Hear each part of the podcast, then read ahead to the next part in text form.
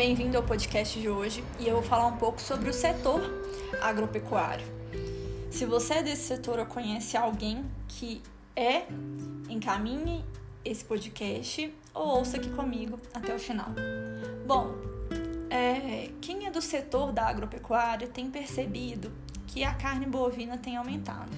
Esse último podcast eu falei sobre uma das causas do aumento e é previsível que até o meio do, do ano, né, ou seja, no primeiro semestre de 2021, a gente vai continuar com o preço da carne bovina bem alta.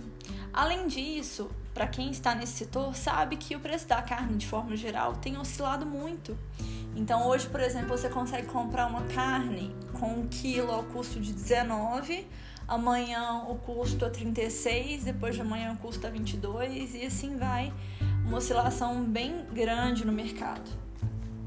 E eu quero falar sobre uma das formas de você se proteger quanto a isso. Ou seja, como que eu, né, trabalho aí dentro do setor, atuo nesse setor, como que eu vou me proteger, Thalita, então, da oscilação do preço da carne bovina? Como que eu faço isso? Primeiro, é bom que você entenda a sua empresa, né? Entender a sua empresa em todos os aspectos, né? Principalmente no aspecto econômico e financeiro.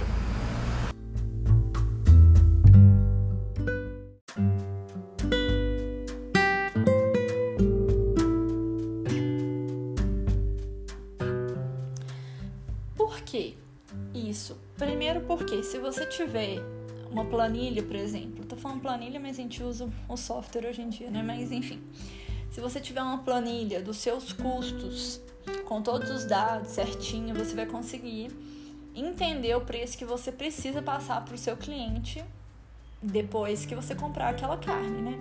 Então hoje eu tenho que passar o cliente a um preço X, amanhã como a carne oscilou, o preço tem que ser Y e assim por diante, para você continuar é, com aquela margem que você acha que é ótimo para o seu empreendimento.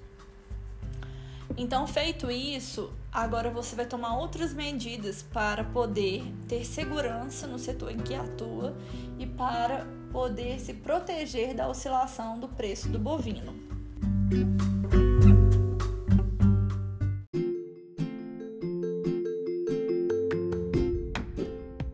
E aí, bateu curiosidade? Você deve estar se perguntando como eu vou fazer isso. Bom, o instrumento que você vai usar é o RED. Em português, quer dizer cobertura ou cerca limite. É um instrumento que vai assegurar os preços de determinados ativos para compra ou uma venda futura. Já que os valores aí da carne bovina né, estão oscilando o tempo todo, você vai ter um ativo que vai garantir que você possa comprar este ativo para um determinado valor no futuro ou que você possa vender também no futuro. É claro que se você for comprar e no dia que você for comprar os preços estiverem mais baixos do que, ela, do que aquela opção de compra, você vai optar por não comprar. Assim, nesse caso, vai haver redução dos riscos oferecidos pela oscilação do mercado financeiro. É uma forma que as pessoas usam não com o objetivo de lucro. Então o RED não é visando o lucro, mas o RED ele é usado para a redução ou a eliminação da possibilidade de prejuízo. E dessa forma, empresas podem garantir a fixação dos valores que desejam pagar ou receber em uma determinada operação. Então vamos entender um pouco sobre o RED, mas com algumas minúcias. O RED ele é um instrumento que visa a proteção dos riscos oferecidos pelas oscilações do mercado financeiro. E como eu já disse, o RED é traduzido como uma cobertura ou uma segurança. E ele tem o objetivo de proteger a operação financeira das variações de preço de um ativo, reduzindo o seu risco. Então, já que o preço da carne bovina ela oscila muito, ela está oscilando muito, a forma de você diminuir o risco disso é através do RED. Essa prática ela começou no início do século XIX como forma de fixar os preços das commodities, limitando o risco corrido pelos produtores rurais. E na época, o instrumento foi chamado de cerca limite. E aí nós temos o nome de RED.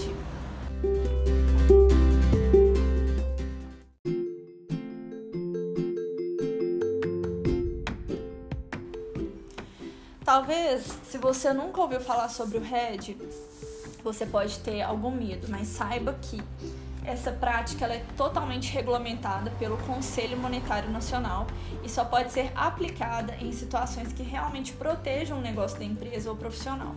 Investidores não podem fazer uso dessa estratégia para fins especulativos, apostas que objetivam ganhar lucros muito maiores do que a média.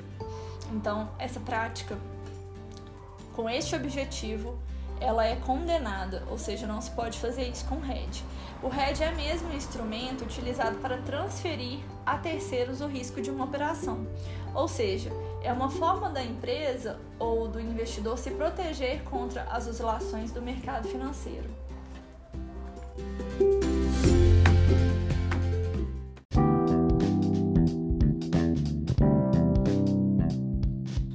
Se você gostou dessa dica, continue ouvindo meus podcasts e me siga na rede social. O meu Instagram é Thalita, T-A-L-I-T-H-A consultoria e lá no link da bio você encontra o meu site, outros links para as outras redes sociais que eu tenho.